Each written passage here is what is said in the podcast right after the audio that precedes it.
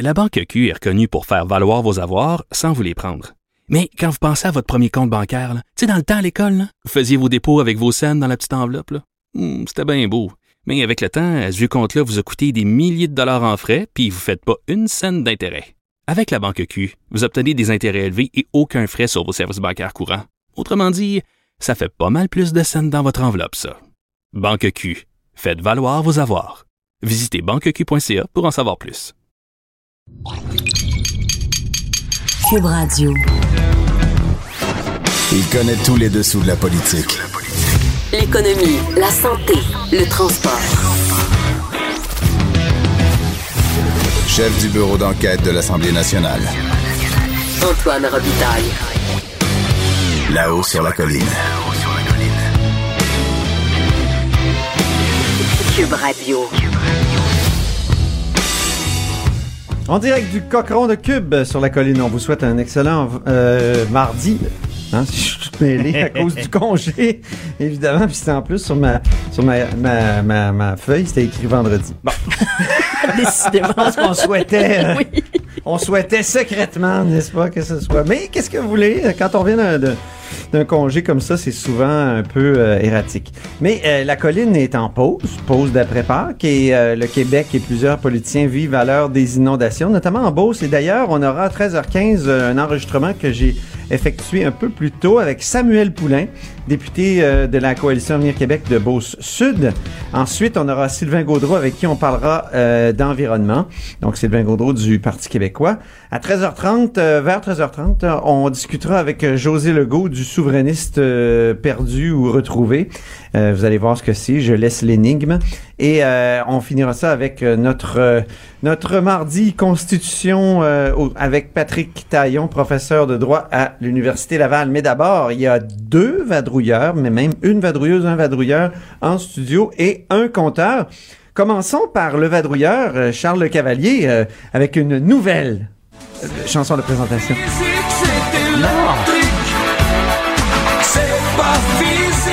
C'est juste, c'est juste pour les circonstances parce qu'on on sait que tu veux nous parler d'électricité, Charles. Tu me jettes à terre. Je sais.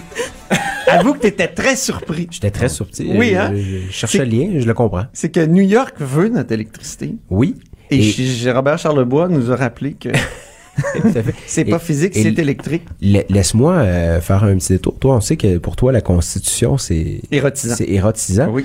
Euh, ce qui est érotisant pour François Legault, c'est l'exportation d'électricité. Et là, je pense qu'il a fait un, un- C'était dans ses rêves les plus fous. Il pouvait pas s'attendre à ça. Oui. Euh, C'était pas prévu euh, par personne, mais Bill de Blasio, euh, le maire de New York, a annoncé au jour de la Terre, en fin de semaine, euh, qu'il souhaitait euh, diminuer les émissions de GS. Ben, il a annoncé en fait un Green New Deal. C'est à la mode aux États-Unis. On fait référence au New Deal de- du président Roosevelt, mais là, c'est le Green New Deal. Donc, changer l'économie. Alexandria Exact. Ocasio-Cortez. Exactement, pour, pour avoir une économie décarbonisée. Et dans son Green New Deal, il y a euh, une petite parenthèse, une pépite d'or pour le Québec. Il veut réduire les émissions de GS de 5% de la production d'électricité, entre autres avec l'hydroélectricité canadienne. Et Bon. d'ailleurs, on a un extrait, il, y a- il en a fait l'annonce hier, au jour de la Terre. On, on a un extrait de Bill de Blasio, écoutons-le. Uh, and the city of New York, the government, which uses about as much energy in a, a year as do the people and the businesses of the state of Vermont, we are going to get all of our energy from renewable sources in the next five years. C'est bien, hein? C'est très bien et euh, Il lui- était à Morning Joe à MSNBC hier. il souhaite que ce soit fait rapidement. Il veut une entente avec Hydro-Québec en 2020. Donc là, ça commence déjà à Il y a négocier. de quoi être heureux de Des- la part de François Legault, puis je pense, nous aussi, les Québécois, on devrait être heureux. euh, C'est le vieux rêve de, Ben- de, de Robert Bourassa et de Jean Charest de faire en sorte que notre électricité soit comme le pétrole pour les Albertains, Voilà. comme le disait Jean Charest. C'est bon pour tout le monde. C'est bon pour le Québec qui écoule ses surplus d'électricité. C'est bon pour l'État de New York qui va réduire ses émissions de GS, qui va probablement avoir une source d'approvisionnement fiable et moins coûteuse. Il va pouvoir fermer des centrales au charbon, centrales nucléaires, des centrales au gaz naturel.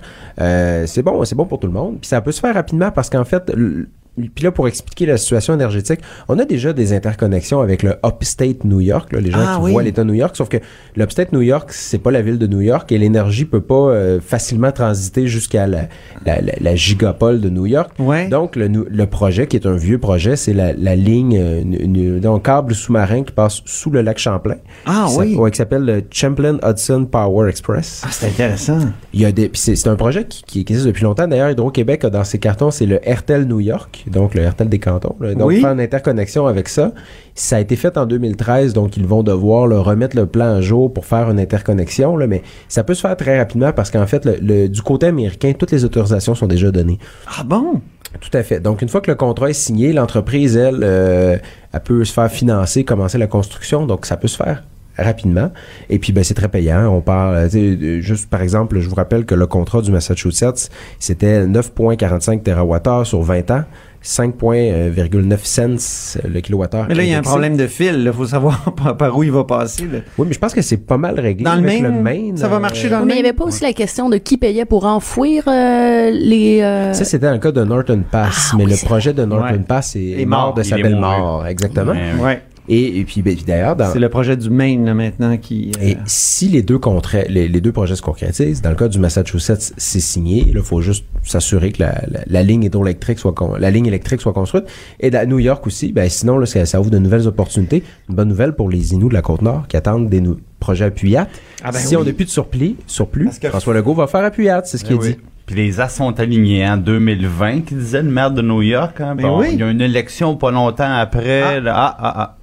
Ça tombe bien. Et que ça tombe bien. Il y a peut-être Voilà. des ambitions présidentielles, ce, ce Bill de Blasio, en dire plus, que les, les- les autorisations sont, sont, euh, sont données pour ce qui est de la ligne de transport sous-marine, mais moi je dirais que le contexte a changé, puis j'ai quand même hâte de voir si tout ça va pouvoir se dérouler aussi facilement. Euh, les dernières tentatives d'Hydro-Québec d'exporter au sud, ça a été plus compliqué qu'on l'anticipait. là, Là, faut, c'est- faut que New t'arrêtes York de qui a crever notre bulle d'espoir. là, on avait réglé tous les problèmes avec l'électricité. Ouais, effectivement. mais dans le cas du Massachusetts aussi, il y avait le, tu sais, bon. Mais je, je le souhaite. Bien. Alors, euh, merci beaucoup, Charles Cavalier. Mais ça fait plaisir. Très gentil d'être venu nous donner des bonnes nouvelles, puis euh, ben, que le compteur essaie désespérément de, de noircir. Non, c'est pas vrai, c'est pas Euh, vrai. On va y revenir au compteur tantôt. Parce que je veux pas être déçu, Antoine. Ben oui, je sais, je sais. C'est très bien. Ben oui. Annabelle Blais, maintenant. Annabelle Blais du bureau d'enquête qui est avec nous, qui a le droit à sa chanson de présentation.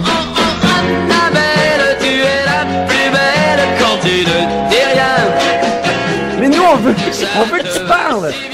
Contrairement à Monsieur Mallory, on veut que tu parles et que tu nous parles de, de- des anciens combattants qui consomment du cannabis euh, médical énormément. De plus en plus, oui. Oui. C'est un programme en fait qui existe depuis euh, depuis 2008. Le gouvernement rembourse le cannabis médical des euh, anciens combattants. Et ça, ça a vraiment euh, explosé. là. Les coûts du programme et les, les quantités consommées, c'est assez important. En seulement cinq ans, donc de 2014 en 2000, euh, à 2019, euh, le nombre de d'anciens combattants qui se font prescrire du cannabis est passé de 628 à 10 466. Et, là, les coûts du programme, là, ben, ce que le gouvernement rembourse, en fait, a suivi la même courbe. C'est passé là de euh, ben, en 10 ans à peu près là, au début du programme à 19 000 dollars à aujourd'hui on, on rembourse 75 millions de dollars aux anciens combattants. Il faut savoir que euh, ces anciens soldats-là ils consomment surtout pour euh, des fois gérer des douleurs chroniques mais aussi des stress post-traumatiques. Moi, j'ai parlé à un ancien combattant qui consomme, imagine Antoine, jusqu'à 8 grammes de cannabis par jour pour l'aider à dormir, notamment. C'est Euh, beaucoup ça, Annabelle? Oui, oui, oui, quand même, là, 8 grammes, euh, ça, quand, quand j'y ai parlé, il avait pris sa, sa dose la veille et il était encore un peu, euh, Il était naze un peu. un peu dans le coltard quand je l'ai appelé à 11 heures le matin, je, je venais de me réveiller. Ça, oui, oui, c'est, c'est des grosses quantités qui, qui endorment, là. Là, on, on rit même pas, on va se coucher avec ça, là. Euh, oui. Euh, On mange même pas? non, lui, il est allé se coucher. Merci, bonsoir.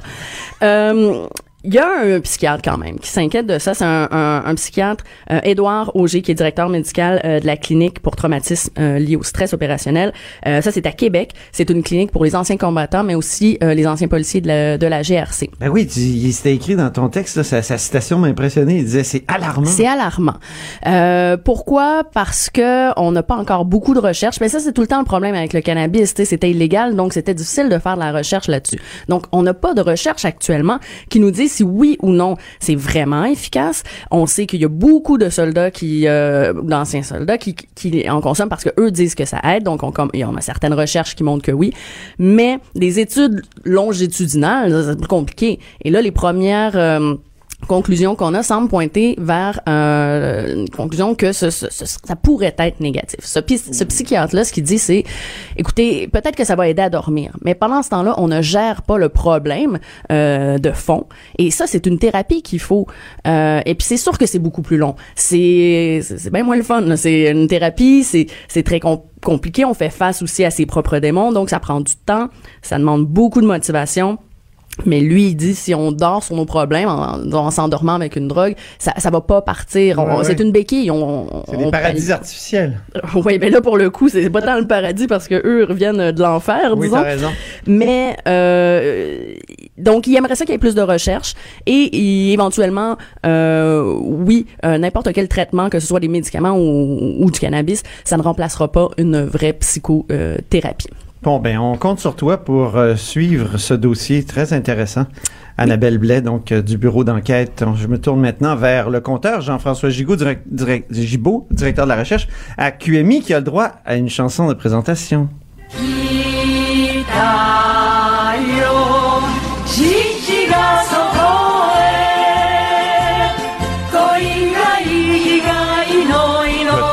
Version japonaise, mon Ben, cher. J'allais dire, je suis déstabilisé.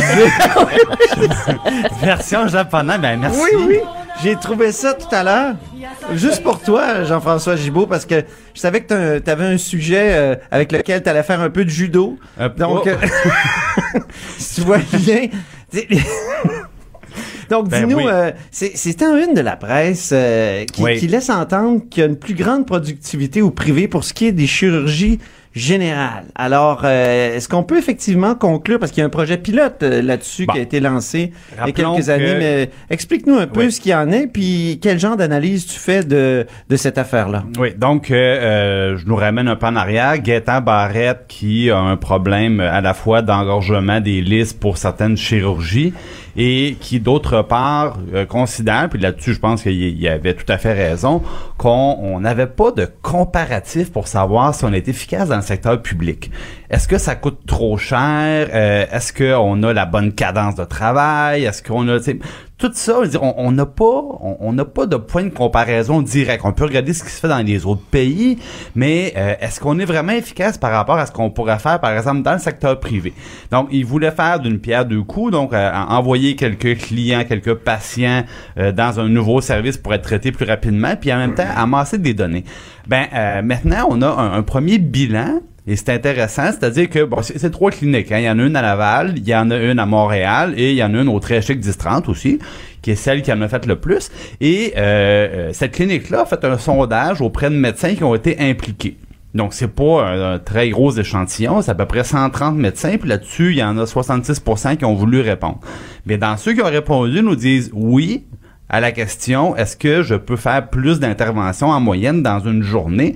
Euh, ben pour la plupart la réponse était oui je peux en faire plus Ben, c'est intéressant, ça. c'est intéressant, puis c'est là-dessus que euh, la presse, dans le fond, euh, s'appuie pour dire qu'il y a une meilleure productivité. Maintenant, je pense que le, le, le- faut aller un petit peu plus loin si on veut vraiment répondre à cette question-là. C'est un dossier que tu as déjà examiné dans le temps. Ben oui, parce Ouais. que c'est pour au niveau des finances publiques, vous savez, comme euh, moi c'est mon sujet érotisant, toi c'est la Constitution, moi c'est les finances On le publiques. sait. Ben évidemment, la santé, c'est ce qu'il y a de plus dispendieux hein, dans, dans nos dépenses euh, étatiques. Alors euh, forcément, faut faut se pencher là-dessus. Ben oui. Et euh, la première des choses que je constate, c'est que euh, on prend un endroit dans le fond où là, là, euh, on s'entend. S'il y a un cas d'une personne diabétique avec des complications possibles, on l'envoie pas dans le secteur privé. Une personne qui a un problème d'apnée du sommeil, on l'envoie en chirurgie euh, faire une anesthésie générale, elle va rester au public parce qu'il peut y avoir des complications.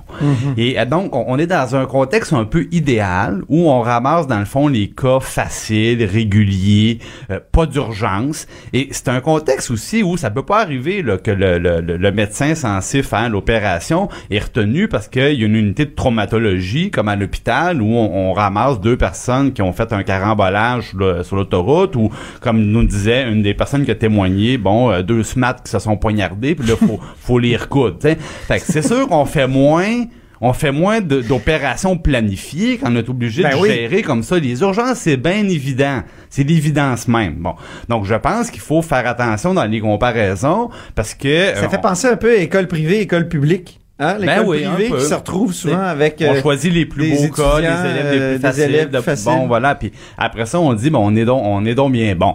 Fait qu'il faut faire attention. L'autre chose c'est que à l'origine on voulait savoir si ça coûtait moins cher ou plus cher que dans le public et ça on n'a pas la réponse euh, à cette question-là au niveau des coûts. Ce qu'on sait c'est que ça a coûté beaucoup plus cher que prévu bon, parce qu'ils en ont fait beaucoup plus que prévu, mais là c'est quand même de 4 à plus de 40 millions de dollars. L'écart est important, mais j'ai fait des efforts Antoine pour trouver des chiffres. Alors eux ils ont en moyenne, c'est 915 dollars par opération. OK. Alors que dans le secteur public, mais toutes catégories confondues, puis là, on, on a là-dedans des cas très lourds, des cas, par exemple, de personnes atteintes du cancer qui demandent des, des interventions beaucoup plus complexes et laborieuses.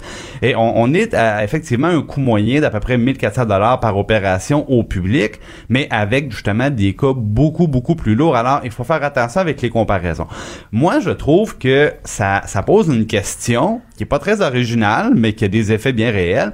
C'est-à-dire, est- est-ce que les médecins devraient avoir la même rémuné- rémunération médicale lorsqu'ils vont justement pratiquer dans un, un environnement beaucoup plus contrôlé, avec des gens qui ont pas d'urgence, qui ont pas de cas de, de, de, de- de complications? Tu entres sur un terrain glissant. Ben, disons que... Je pense qu'il y a beaucoup de médecins est- à l'écoute qui, oui, euh, mais on est avec actuellement une brique et un fanal. il y a actuellement un exercice de comparaison euh, justement salariale Avec vrai. euh, les gens de, l'Ontario et du reste du Canada.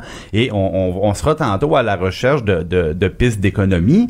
Euh, je pense qu'il faut regarder ça. Il faut regarder aussi, évidemment, dans un contexte de euh, rareté de la main-d'œuvre. C'est- C'est vrai pour la santé aussi. Ouais. Euh, Lorsqu'on développe un réseau parallèle et qu'on tente d'avoir un réseau public, puis juste juste à côté on a un réseau privé qui se développe, souvent ça fonctionne pas bien. Il y a, il y a plusieurs études étrangères qui montrent que les, les systèmes les plus coûteux, c'est pas les systèmes publics euh, au complet, c'est pas les systèmes entièrement privés, c'est des systèmes mixtes où il y a une espèce d'émulation toujours vers le haut entre le privé puis le public pour s'arracher les services de plusieurs spécialistes de la santé. Alors ça aussi c'est euh, c'est à, à- à considérer. Maintenant, chose intéressante qu'on peut retenir, dans ces cliniques-là sont un petit peu organisées comme chez le dentiste, hein.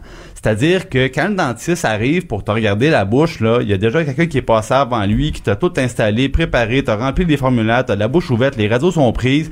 Euh, bon, on, a fait le nettoyage et quand il vient, il fait uniquement la job pour laquelle il est seul à être qualifié. On a ça un peu dans les, les cliniques privées de santé et euh, ça, ça fait partie des choses qui peuvent être implantées aussi dans le public puis qui sont intéressantes à retenir pour la suite des choses. Mais voilà, ce qu'on attend donc pour euh, ce dossier-là, c'est des chiffres précis. Quand on compare des pommes avec des pommes, des cas faciles avec des cas faciles, est-ce qu'on est vraiment moins cher dans le public? C'est ça qu'on veut comme, comme explication. De 13 à 14. Là-haut sur la colline. La politique autrement dite. Alors, on va rejoindre euh, Samuel Poulain, donc député caquiste de, Beauce-Sud, euh, qui a les pieds dans l'eau, euh, qui a passé la fin de semaine les pieds dans l'eau. Comment ça se passe, Samuel Poulain? Ben, tout d'abord, bonjour, Monsieur Robitaille. Ben, bonjour. Je vous dirais que je vous dirais que c'est euh, c'est sûr que c'est assez difficile. Euh, faut savoir que euh, il y a deux euh, comtés euh, en Beauce, Beauce-Sud, Beauce-Nord. Moi, je suis député de Beauce-Sud, alors qu'il a été moins inondé.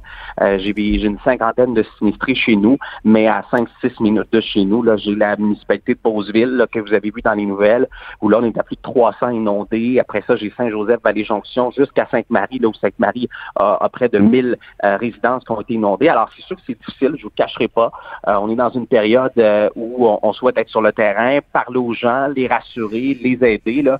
Euh, on aura la chance de venir. Là, je viens de raccrocher avec les gens de, de Moisson-Beauce pour les denrées alimentaires des prochains jours. Mais je voudrais qu'on pense beaucoup à l'après, au-delà des, des, bulletins de nouvelles, au-delà de ce qu'on voit à la télé ces jours-ci. Nous, on, pense à l'après, surtout comme député de terrain, hein, parce que nous, on reste député le, le- le lendemain du, du brouhaha. Alors, on pense beaucoup à l'après pour nos gens. La, la est quand même habituée d'avoir euh, des inondations. C'est presque annuel en Beauce ou c'est annuel. Euh, qu'est- Qu'est-ce qu'on peut faire? D'abord, est-ce que c'est vraiment pire que d'habitude? euh, vous, Samuel, qui, avez grandi dans, cette, dans cette région-là? Moi, j'ai jamais vu ça. Mes parents ont jamais vu ça. Et j'ai de mes grands-parents qui ont jamais vu ça. Alors oui, on peut dire qu'en Beauce, on a eu des inondations, c'est vrai. On a déjà eu de grosses inondations, mais on n'a jamais vu le centre-ville de Sainte-Marie dans cette situation-là. Et ce qui est important de mentionner, là, c'est que non seulement la situation est exceptionnelle pour à peu près toutes les municipalités de la Beauce, là, où on a autant de sinistrés, mais on parle pas nécessairement de riverains là, dans ce cas-ci. On parle d'artères économiques. Là. Euh, Sainte-Marie-Beauce, je ne sais pas si vous êtes déjà venu, là, M. Robitaille, mais c'est Bien fait sûr. sur, sur le plat. Alors, la, la rivière Chaudière, là, avant que ça monte là, sur les côtés, puis qu'on vit la, fameuse vallée Beauceronne, c'est assez long. Alors, c'est pour ça que ça s'est étendu à des quartiers résidentiels qui n'ont jamais été touchés. Ça s'est étendu au bureau de comté là, de mon collègue Luc Provençal, qui est inondé. Et ça se rend également euh, sur l'artère principale, qui, qui est le boulevard Vachon. Alors, c'est sûr que nous, on n'a jamais vu ça. Euh, donc, euh, c'est pour ça qu'on est assez surpris, mais en même temps, bon, comme tout le monde, on se retrouche les manches, puis on essaie de faire en sorte que ça puisse se passer le mieux possible. Tout à l'heure, vous me disiez, on pense à l'après aussi. Là, on évidemment, on s'occupe de, la situation urgente, mais on pense aussi à l'après. Qu'est-ce que ça peut être euh, l'après dans, dans le cas des inondations en Beauce? Ben, tout d'abord, là, il n'y a pas une situation pareille, M. Robitaille. Il y a effectivement Mhm. des gens qui étaient plus près des plans d'eau, d'autres un peu plus loin, d'autres ce sont des commerces, des industries. Dans le cas de Beauceville, on parle d'une artère commerciale. Alors, on n'aura pas le choix à un moment donné de faire du cas par cas, d'analyser situation par situation pour se projeter dans l'avenir. Nous, là, comme députés de terrain, là, parce que je vous le répète, nous, après ça, on reste députés de notre population pour les quatre prochaines années.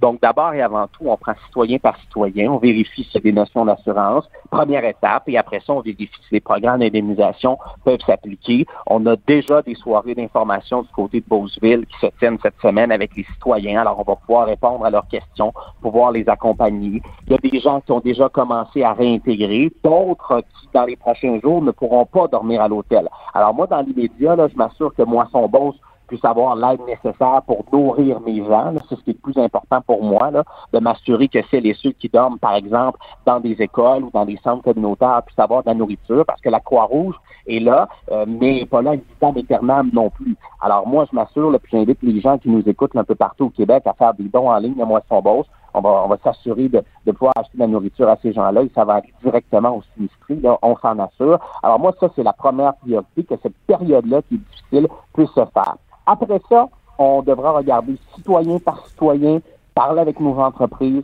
voir ce qui est possible de faire, parce qu'il n'y a pas une situation financière qui est pareille. Il n'y a pas un terrain qui est pareil. Euh, les risques que ce soit réinondé à nouveau, les risques que ce ne le soit pas, c'est tout ça qu'on devra regarder. Mais je peux vous dire une chose, il va falloir le faire à échelle humaine. Mais il va falloir Ouais. également le faire, comme le premier ministre l'a dit hier, de façon assez rapide aussi. là. Et le premier ministre, justement, qui a parlé de déplacer des gens, d'inciter à déménager ou de donner des compensations pour ceux qui voudraient déménager. Est-ce que ça, est-ce que ça sera le cas en Beauce, notamment à Sainte-Marie, où il n'y en a pas eu souvent, ou euh, pensez-vous qu'il va y avoir des demandes de ce côté-là? Ben, je discutais avec des citoyens, là, encore une fois, les deux pieds dans l'eau euh, euh, au cours des dernières heures, qui me disaient, écoutez, moi, M. Poulain, je suis prêt à être relocalisé. Euh, ça fait 20 ans que je demeure là, mais là, c'est la grosse goutte là, qui a fait déborder le verre, si vous me passez Ouais. l'expression. Alors oui, il y a des gens euh, qui sont prêts à être relocalisés. D'autres, il va falloir faire du cas par cas, il va falloir analyser, il va falloir regarder les risques, il va falloir écouter également ce qu'ils souhaitent. Alors, il va falloir vraiment analyser situation par situation, mais il y a une ouverture de citoyens, de résidentiels. Mais je vous le répète, il y a une distinction à avoir. Il y a du résidentiel. Il y a des gens également que c'est bon un peu plus près de la rive, que ce sont des maisons euh, temporaires ou des maisons d'été. Et il y en a d'autres que ce sont des artères commerciales. Et la vitalité économique de ces municipalités-là va demeurer et on, on va pouvoir les appuyer. Maintenant, une chose qui est sûre, c'est qu'il va falloir prendre cas par cas. Mais je vous dirais qu'à ce moment-ci, la population pense oui à l'après euh, et je vous dirais qu'il y a une belle satisfaction de ce qui est entendu par notre gouvernement depuis les derniers jours. Et nous, comme députés, ben, tout ce qu'il nous reste à faire, c'est pouvoir les accompagner. Là. Dès le début de votre mandat, euh, au lendemain de l'élection, vous avez annoncé euh, une accélération du, du plan d'indemnisation, pour les, les inondations euh, passées. Et comment ça se passe actuellement? Est-ce que, est-ce que ça, ça va vite pour ceux qui ont besoin de, de, de, de- comment dire, d'aide tout de suite, là? Ça va beaucoup plus vite. Euh, bien entendu, là, vous comprendrez que celles et ceux qui ont été inondés au courant des derniers jours, on n'est même pas à l'étape de réintégrer la maison, Ben non, euh, de c'est ça. le constat des dégâts. Euh, cependant, pour celles et ceux euh, qui ont vécu des fois des inondations en 2017 et qu'il n'y avait pas eu d'aide de précédent du gouvernement, ça s'est beaucoup accéléré parce qu'on a été capable de constater les dégâts plus rapidement, de comprendre les rénovations qu'il y avait à faire et tout ça. Maintenant, c'est sûr, euh, M. Robitaille, avec ce qui est arrivé au courant des derniers jours, il y a des gens qui étaient inondés, qui l'ont été à nouveau, il y a des gens qui ne l'ont jamais été. Donc, encore une fois, le programme devra également être flexible. Et, les discussions, euh, c'est non seulement on annonce un programme plus flexible qui fait mieux, mais ils devront se poursuivre parce que je pense qu'on s'attendait euh, oui et non, mais dans certains cas, on s'attendait pas à des situations aussi exceptionnelles. Alors, le programme devra également être à l'écoute des besoins de la population aujourd'hui. Euh, donc, je vous dirais que tout a bien tombé, là, si vous me passez l'expression, une revision du programme, le fait que ça s'est accéléré et le fait qu'on devra effectivement y affecter les sommes qui sont nécessaires. À ce moment-ci, là, on n'est même pas au moment où on est capable de dire l'ampleur des dégâts. Moi, j'ai Ouais. avec des familles encore ce matin, je le ferai cet après-midi, qui n'ont pas vu leur maison depuis deux ou trois jours. Donc, son- puis l'eau est au premier plancher, là. Donc, on ne sait même pas euh, de quoi ça a l'air encore. Donc, c'est pour ça que c'est difficile à ce moment-ci là, de pouvoir mettre un chiffre, une donnée très concrète. là. Vous nous avez parlé de, de Luc Provençal tout à l'heure, votre euh, collègue de, de Beauce-Nord. Euh, comment ça va pour lui actuellement? Là? Son, son bureau de comté est inondé, d'après ce que, que vous nous avez dit en début euh, d'entrevue. Comment ça va pour lui? Ben, écoute, oui, c'est un bureau de comté qui n'a jamais été euh, inondé. Alors, c'est sûr que c'est difficile. Là, je, je suis avec mon équipe à mes bureaux, puis on l'aide et on l'appuie parce que les gens ne se retrouvent avec plus de bureau de comté. Cependant, son équipe est présente sur le terrain. Il est également euh, sur le terrain avec euh, sa population, l'ancien maire de Beauceville hein, aussi, là, qui alors connaît bien Beauceville. Mais on est ensemble encore là, tout à l'heure. On se rend avec la ministre Geneviève Guilbeault, aller rencontrer les autorités, préparer l'après, s'assurer que les gens qui ne peuvent pas réintégrer leur maison puissent avoir les ressources. Mais je vous dirais qu'on se tient, on n'a pas le choix. La solidarité Beauceron, elle existe. On a des gens d'affaires très impliqués. On est euh, du monde de solutions. Ça nous en prend plus que ça euh, pour euh, baisser les bras. Alors ça, c'est, le génie Beauceron qui, encore une fois, fait son œuvre. Mais une solidarité assez incroyable entre la population. Puis nous, comme députés, ben, on est des plaques tournantes de tout ça. On essaie de rassembler les gens, de se dire, bon, qu'est-ce qu'on va faire après? Euh, parce qu'une fois que les, les médias seront repartis, là, euh, nous, on va, on va avoir encore les pieds dans l'eau, puis euh, euh, les deux mains dans l'eau de Javel, là, comme dirait ma grand-mère, pour nettoyer le tout. Alors, c'est sûr que nous, on pense à ça. Euh, mais on a besoin de bénévoles. Euh, vous allez sur les pages Facebook des municipalités, on a besoin de gens. Moi, son beau, c'est là. La Croix-Rouge est là. On a besoin de dons. J'annoncerai au courant des, des prochains jours une levée de fonds éventuellement qu'on va faire quand on aura l'ampleur des détails, parce que on veut savoir combien de gens on a à aider. Alors, tout ça va suivre dans les prochains jours, mais on est au travail, bien évidemment. C'est quand même tout un baptême là, pour un, député de la Beauce de, vivre euh, les plus grosses inondations depuis euh, très longtemps? Heureusement, on a vu neiger. On a des gens euh, qui sont très forts. On a des bonnes équipes. Mais c'est ça, être en politique. Hein. C'est d'être là dans les bons moments, quand on fait des belles annonces, on coupe des rubans. Mais c'est aussi d'être là dans les moins bons moments d'une vie, dans des moments de détresse, parce que c'est le cas. Il y a certains citoyens qui vivent des moments de détresse. Euh, mais au bout du compte, au bout de la journée, là, je regarde ce qu'on fait, je parle à mes maires, à mes intervenants, à ma police, à ma sûreté du Québec qui fait un travail formidable. Je trouve qu'on est bon, je trouve qu'on est fort, je trouve qu'on est capable de, de se relever, qu'on est capable d'avancer. Euh, mais euh, je peux vous dire une chose, c'est qu'on ne laissera pas tomber de personne. C'est la volonté que, que mes collègues ont également au gouvernement. Très bien, merci beaucoup Samuel Poulain. Donc, euh, bonne chance pour, euh, pour la suite. Merci à vous, M. Robitaille. Merci. Samuel Poulain est député caquiste de Beauce-Sud et il nous parlait des inondations dans cette région. De 13 à 14. Là-haut sur la colline. Bien, on va rejoindre maintenant Sylvain Gaudreau, député péquiste de Jonquière et porte-parole du troisième groupe d'opposition officielle en matière d'environnement et de lutte contre les changements climatiques. Bonjour Sylvain Gaudreau. Oui, bonjour. Ça va bien? Vous avez bien manifesté hier? Oui, euh, je- on a bien manifesté hier. Euh, je veux manifester euh, surtout ma solidarité à l'égard des, euh, des gens qui sont sinistrés un peu partout au Québec. Euh, présentement, vous savez, dans ma région, on a le, le- le- la chance ou le bonheur de ne pas être euh, victime d'inondations au Saguenay-Lac-Saint-Jean. En tout cas, pas pour l'instant. La, la fonte des, des neiges est peut-être un petit peu plus tard euh, à nos latitudes, mais euh, quand je vois ce qui se passe à l'extérieur du Saguenay-Lac-Saint-Jean dans les autres régions, euh, je, je, je ne peux que manifester ma solidarité là, à l'égard des, des citoyens et des citoyennes qui sont dans ces situations-là. Est-ce qu'il y a un lien qu'on peut faire entre changement climatique et ces inondations exceptionnelles? Ben, c'est clair qu'il y a des, des liens à faire. Je veux éviter de me, me prononcer précisément sur les inondations de, de, de maintenant, là, parce que je, je ne suis pas un, un- un scientifique, puis sûrement qu'on aura des analyses dans quelques semaines. Mais une chose est claire, euh, c'est que ce type d'événement extrême, d'événement climatique extrême, il y en aura euh, malheureusement euh, de plus en plus. Et euh, on n'est même plus à l'heure de des éviter, on est à l'heure de s'adapter euh, et, euh, et d'avoir des politiques publiques qui vont euh, dans ce sens-là. Le premier ministre, justement, se réjouissait sur Twitter, notamment, puis dans ses communiqués, euh, du fait que euh, l'État de New York là, veut acheter, de, et la ville de New York veut acheter de, de l'électricité québécoise. Il disait, on fait une pierre deux coups, au fond, le Québec s'enrichit, puis la planète réduit ses émissions de gaz à effet de serre. Est-ce que c'est c'est pas une bonne manière pour le Québec de contribuer à la lutte au changement climatique? Ben, c'est une manière. euh, bon, puis il faut regarder chaque projet en soi là, euh, parce que effectivement, les gaz à effet de serre n'ont pas de frontières. Donc, si euh, le Québec peut contribuer à en réduire ailleurs, c'est bien, mais ça n'empêchera pas euh, le travail qu'on doit faire nous à l'interne. Vous savez, j'entends souvent de la part de, de, de gens que je rencontre ou que je vois sur les réseaux sociaux, ah, le Québec finalement, c'est c'est tellement petit à côté de la pollution euh, ou des, des GES qui sont émis par l'Inde ou la Chine. Mais euh, vous savez que par, euh, par habitant, on a une consommation énergétique, puis on a euh, des émissions de CO2 beaucoup plus élevées que, que la moyenne, euh, par exemple, du, de- du, du chinois ou de l'indien moyen.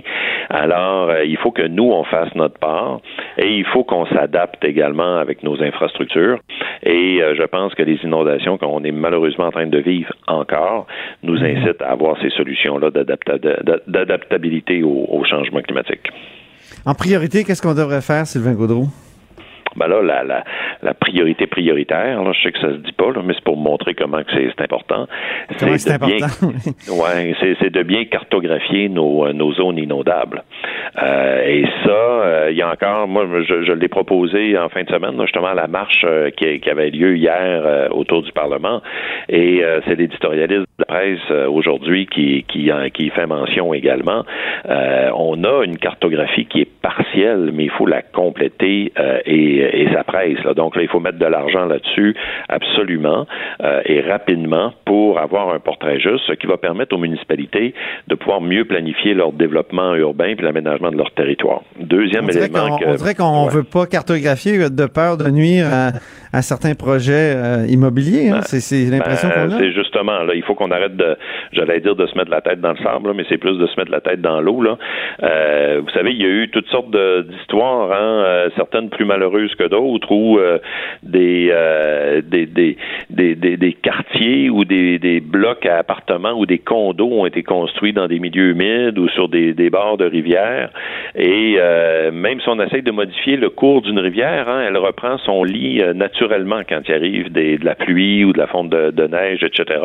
Donc, il faut tenir compte de ça. Puis je vous rappelle d'ailleurs que durant la campagne électorale, et je sais que vous l'avez suivi euh, de façon euh, minutieuse, vous connaissant, euh, un des seuls, sinon le seul engagement en environnement de la coalition Avenir Québec était l'adoption d'une politique d'aménagement du territoire. Puis il aimait bien ça se promener partout à travers le Québec pour dire voilà, nous en environnement, on propose une politique d'aménagement du territoire. Ben là, il devrait la- le mettre en place, la mettre en place cette politique d'aménagement du territoire en tenant compte justement de, la préservation des berges, des milieux humides euh, et éviter de les, plus qu'éviter, interdire les constructions dans les zones inondables selon des récurrences. C'est là que la, cartographie est importante. Quand je dis des récurrences, est-ce que c'est des, des risques d'inondation aux 5 ans, aux 10 ans, aux 1000 ans, euh, bon, etc. Bien. Ben, écoutez, on va, on va suivre ça. Puis euh, déjà, ben, que le gouvernement ait, dit, que des membres du gouvernement aient clairement dit qu'il fallait cesser de, de, de, de reconstruire peut-être que euh, aux mêmes endroits et, et qu'on allait aider les gens à déménager, c'est, une bonne chose, je trouve. Oui, c'est, une bonne chose, mais il va falloir qu'on, qu'on, qu'on se mette en, en- qu'on mette en place, c'est-à-dire des politiques de prévention Ouais. Puis là, c'est le cas de le dire en amont, tu sais. Mhm. Et euh, c'est pas tout de juste vouloir s'a- s'adapter euh, à court terme, là, puis de mettre un, d'être dans le curatif, puis de dire on va déplacer des gens ou construire des digues. Ça peut être des mesures qu'on qu'on envisage, mais il faut aussi qu'on ait des, des politiques qui visent la prévention. Et, et pour ça, il qu'on pose la fameuse question qui est celle aussi de la dépendance des municipalités à l'égard d'une seule source de revenus essentiellement, qui est le, le foncier. Alors, c'est sûr que les municipalités ont de la pression pour construire pour aller chercher des taxes municipales supplémentaires, notamment sur le bord de l'eau.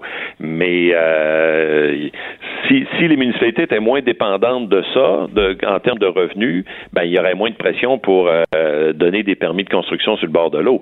Donc, euh, c'est- l'ensemble de l'œuvre qu'il faut voir. Puis là, je rappelle la CAC à leur engagement électoral, une politique d'aménagement du territoire. Alors, nous, on est prêts à collaborer euh, comme opposition là, euh, à- là-dessus, à l'affaire. Ben, espérons que ça se fasse. En tout cas, on va surveiller ça. Merci beaucoup, euh, Sylvain Gaudreau. Merci. Au revoir. C'était Sylvain Gaudreau, député péquiste de Jonquière euh, et porte-parole en matière d'environnement. Là-haut sur la colline. Une entrée privilégiée dans le Parlement. 13h, 14h. Cube Radio. On va rejoindre maintenant José Legault, qui est politologue et euh, chroniqueuse au Journal de Montréal. Bonjour, José. Bonjour Antoine. Alors, à la recherche du souverainiste perdu, mais qui est-il, ce Oui. souverainiste perdu? Bon, attends, attends. Est-ce que je donne des indices? Euh, il a déjà été ministre au Parti québécois. Ah. Euh, C'était un entrepreneur. Euh, et aujourd'hui, qu'est-ce qu'il fait donc aujourd'hui? Oh oui, il est premier ministre. Oui, ah, OK. C'est François Legault. C'est François Legault. C'est François Legault. On pourrait faire un jeu aussi avec le livre que tu rappelles. Hey, j'ai- lu ta chronique, ça m'a tellement rappelé de souvenirs. Tu parles du livre de George Matthews, Oui. qui avait beaucoup fait jaser en 1990, L'accord, comment Robert Bourassa fera l'indépendance, que j'avais lu, que j'ai encore dans ma bibliothèque. Oui, moi aussi, je l'ai encore. Mais par charité pour l'auteur, j'ai pas mis son nom pour pas le gêner.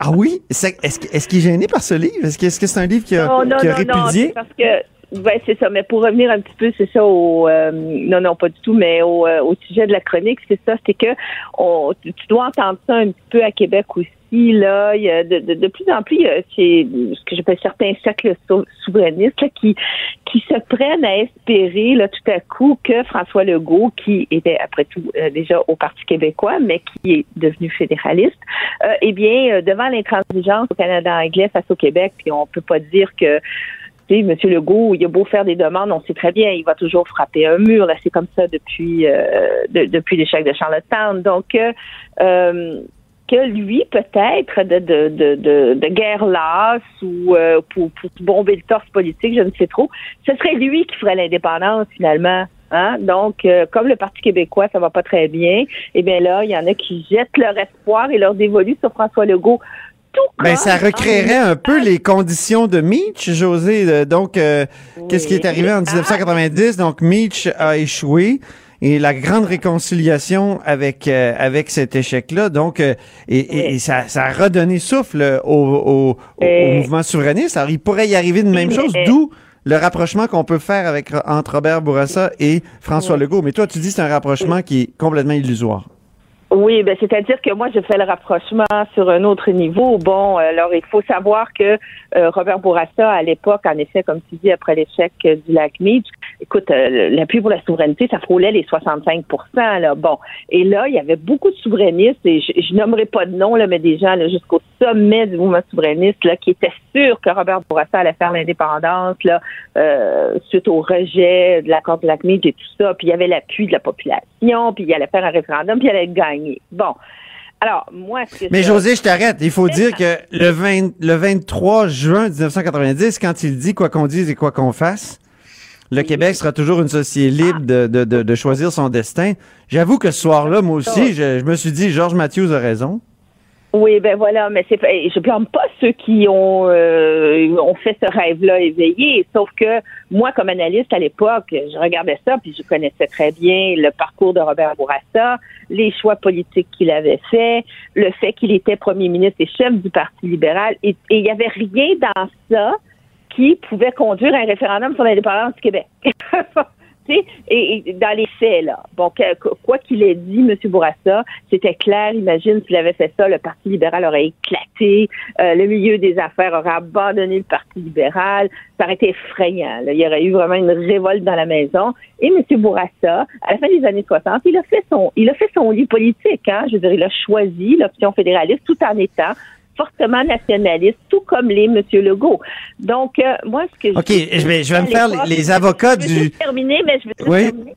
Alors, moi, ce que je disais à, à- à mes amis souverainistes en 1990, c'était, écoutez, jamais Robert Bourassa, quoi qu'il dise et quoi qu'il fasse, pour reprendre sa, sa phrase, ne fera l'indépendance. C'est très clair. C'est pas du tout dans son parcours politique et il va plutôt occuper euh, euh, ses, ses prochaines années à faire ce qu'il savait très bien faire, c'est-à-dire gagner du temps, attendre que la ferveur baisse un peu, mais jamais lui ne va faire l'indépendance. Ça, c'est clair. Mais, mais François Legault n'est pas dans cette situation-là, justement. François Legault a tout un Euh, parcours oui. différent et sa conversion, euh, comme tu l'écris toi-même, il n'est pas érotisé par les... euh, ben, tu l'écris pas exactement comme ça, là, mais, Non, non, mais- par, par les montagnes rocheuses où euh, il chante pas le, oui. le Haut-Canada spontanément. Donc, euh, lui, il a un passé qui est différent de Robert Bourassa. Alors, on pourrait Ah, penser que peut-être qu'un jour, face à une, une fois qu'il sera buté à, à toutes sortes de, de, de, de noms catégoriques et qui a envie de, de, de passer à, à la fameuse étape.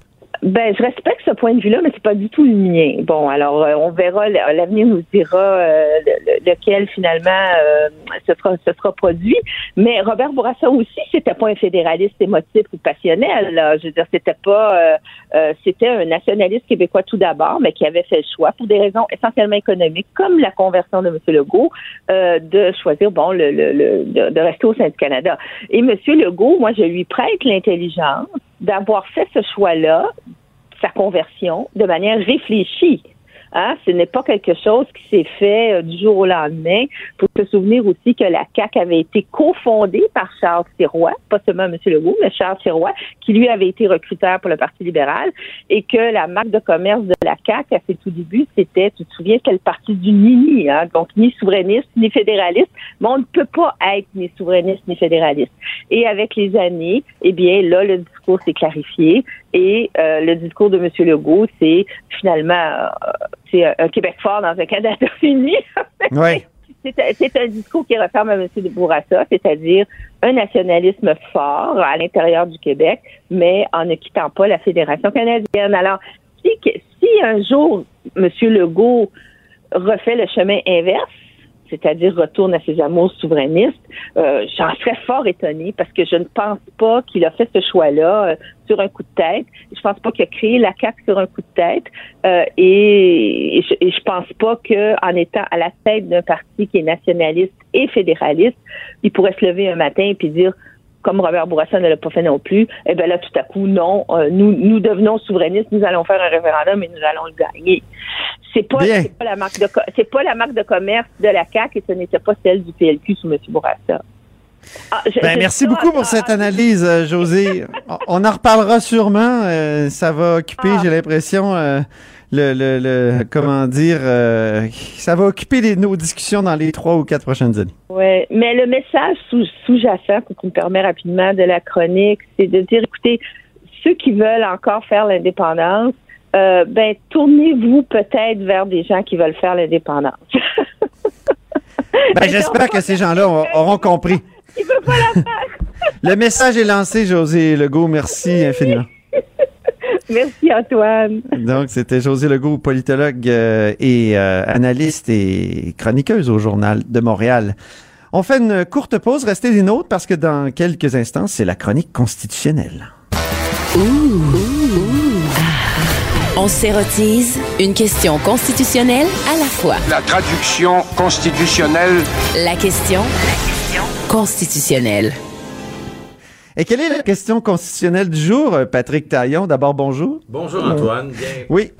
C'est au fond la suite euh, de, de la chronique de la semaine dernière euh, Oui. avec Jean-François Gibault. On avait vu comment le départ, l'important départ, hein, parce que un juge à la Cour suprême, c'est un juge sur neuf. Donc, Ben à chaque oui. fois que ça, ça peut euh, influencer euh, la suite des choses. Donc, comment le, le départ du juge Clément Gascon arrivait à un drôle de moment et, et comment il arrivait un peu en, son, son mandat a été... là, il a démissionné, c'est Il- il prend a- sa retraite. Il y a neuf juges euh, à la Cour Exactement. Il y, a- il y en a euh, trois qui viennent du Québec parce que le, le Canada est un pays dualiste. Donc, il C'est y a à la fois une, euh, une importance d'avoir euh, évidemment des, des juges francophones et anglophones, mais surtout ici d'avoir des juges avec une formation en droit civil et des Ah juges oui. avec une formation en common law. Parce qu'on est un pays ou une fédération de bijuridisme. Alors la semaine dernière, on a vu comment euh, Clément Gascon euh, a été nommé après une controverse, une des plus importantes dans l'histoire de la Cour suprême, c'est-à-dire la nomination du juge Marc Nadon qui avait avorté pour toutes sortes de raisons, qui avait même été, qui avait fait l'objet d'un renvoi en Cour suprême. Et comment cinq ans plus tard, au moment où il faut le remplacer, arrive une autre crise euh, à l'intérieur de la Cour suprême, c'est-à-dire une, une enquête sur euh, les fuites qui ont eu lieu en marge de l'affaire Jody Wilson-Raybould, c'est-à-dire on se rappellera euh, que euh, a été publié il y a à peu près deux semaines là, des révélations qui disaient que euh, Judy Wilson-Raybould et le comité consultatif souhaitaient la nomination d'un juge Glenn Joyal et le premier ministre Trudeau pour des raisons idéologiques et politiques, a écarté cette recommandation et a plutôt nommé Sheila Martins. Donc, on voit que il y a, y a des considérations politiques et idéologiques qui jouent dans la nomination des juges. Bon. Aujourd'hui, si, si tu le veux bien, on pourrait regarder un peu la, la suite des choses. Oui. Euh, Qu'est-ce qui nous attend pour euh, le, le remplacement de ce juge québécois? Euh, Je pense que le, premier point ici, c'est c'est la chronologie. Hein. Euh, L'élection à date fixe. Je sais que je suis un peu hors sujet en parlant d'élection à date fixe ici, mais l'élection à date fixe a des conséquences insoupçonnées. Ça fait en sorte que dans le cas présent, le juge Clément Gascon, il démissionne en plein mois d'avril. À quoi? À six mois, sept mois de l'élection? Donc, par sa décision toute personnelle de retrouver sa famille, de prendre sa retraite bien méritée, il choisit qui va le rem- pas qui va le remplacer, mais quel sera le gouvernement qui va le remplacer. Oui. Il aurait pu attendre quelques semaines, attendre après l'élection, et tout à coup, il aurait eu indirectement une influence. Est-ce que ça fonctionne pas comme ça depuis très longtemps aux États-Unis avec les... euh, Ben, d'une certaine manière, aux États-Unis, ils ont, de- ils ont des élections à date fixe et on essaie de calquer ce modèle-là. Première conséquence insoupçonnée, tout à coup, euh, le juge peut un petit peu choisir son moment de départ pour Choisir le gouvernement qui va... euh, le gouvernement qui va le remplacer. ouais. Deuxième euh, élément important sur euh, la suite des choses, ben c'est évident que Justin Trudeau et son gouvernement vont s'empresser de, de, de, de remplacer le, le juge Clément Gascon euh, pour évidemment avoir une influence maximale. Donc, euh, on, on va avoir un, un processus qui va s'accélérer et, et c'est pas l'idéal. Peut-être que l'idéal aurait été d'attendre que l'enquête sur les révélations du scandale Judy Wilson-Raybould puisse euh, être menée à son terme. On apprend dans ce scandale qu'il y a des considérations idéologiques là où, où là où on nous dit que non, euh, normalement c'est c'est un processus consultatif et neutre. Il y a des recommandations. Alors, qu'est-ce qu'on voit? On voit qu'au fond, le, le- le processus est en deux étapes. Il y a un comité consultatif présidé par l'ancienne première ministre du Canada, là, Kim Campbell, qui, qui fait un travail, je dirais, administratif. Puis à la fin, il y a un processus discrétionnaire, politique. Et là, on, on tend des fois à minimiser l'importance de l'un par rapport à l'autre. Et c'est cette, euh, j'espère que cette enquête nous permettra de voir un peu plus clair. Donc là, c'est un juge qui vient du Québec.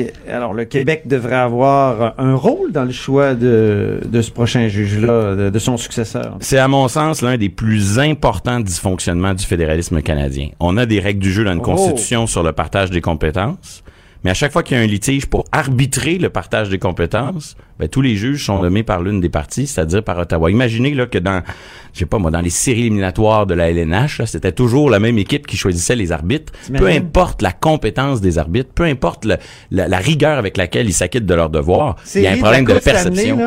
Canadien, je sais pas. euh, Toronto. Toronto, puis c'est c'est les joueurs, du- c'est les, c'est c'est les patrons du Canadien qui décident de qui va être l'arbitre. Et même si les arbitres sont compétents, ça, Ça crée un problème d'apparence. Donc, non, depuis toujours, on souhaite que euh, les, de- on cherche à fédéraliser, à mettre du fédéralisme judiciaire dans la procédure de sélection des juges. C'était un des objectifs de l'accord du lac Meach. Et là, je pense qu'on a un test ici pour le gouvernement Legault, un gouvernement qui se dit prêt à agir pour défendre les intérêts du Québec. Mais là, c'est important de rappeler qu'il y a rien dans la Constitution canadienne qui empêche de qui empêche le gouvernement fédéral de s'auto-appliquer l'accord du lac Ce qui est bien, c'est que dans le gouvernement Legault, il y a une ministre qui est à la fois ministre de la Justice, Sonia Lebel, et elle est aussi ministre des Affaires intergouvernementales canadiennes. Donc, Ministre du fédéralisme, comme, comme, Et- comme et- tu l'écris. euh, Exact. Et, Patrick. et, et, et, et cette ministre, pour l'instant, elle a un parcours presque sans faute. Hein. Elle a un parcours, et là, elle aura un test sérieux. Euh, Est-ce que, euh, dans sa défense des intérêts du Québec, quelles sont les,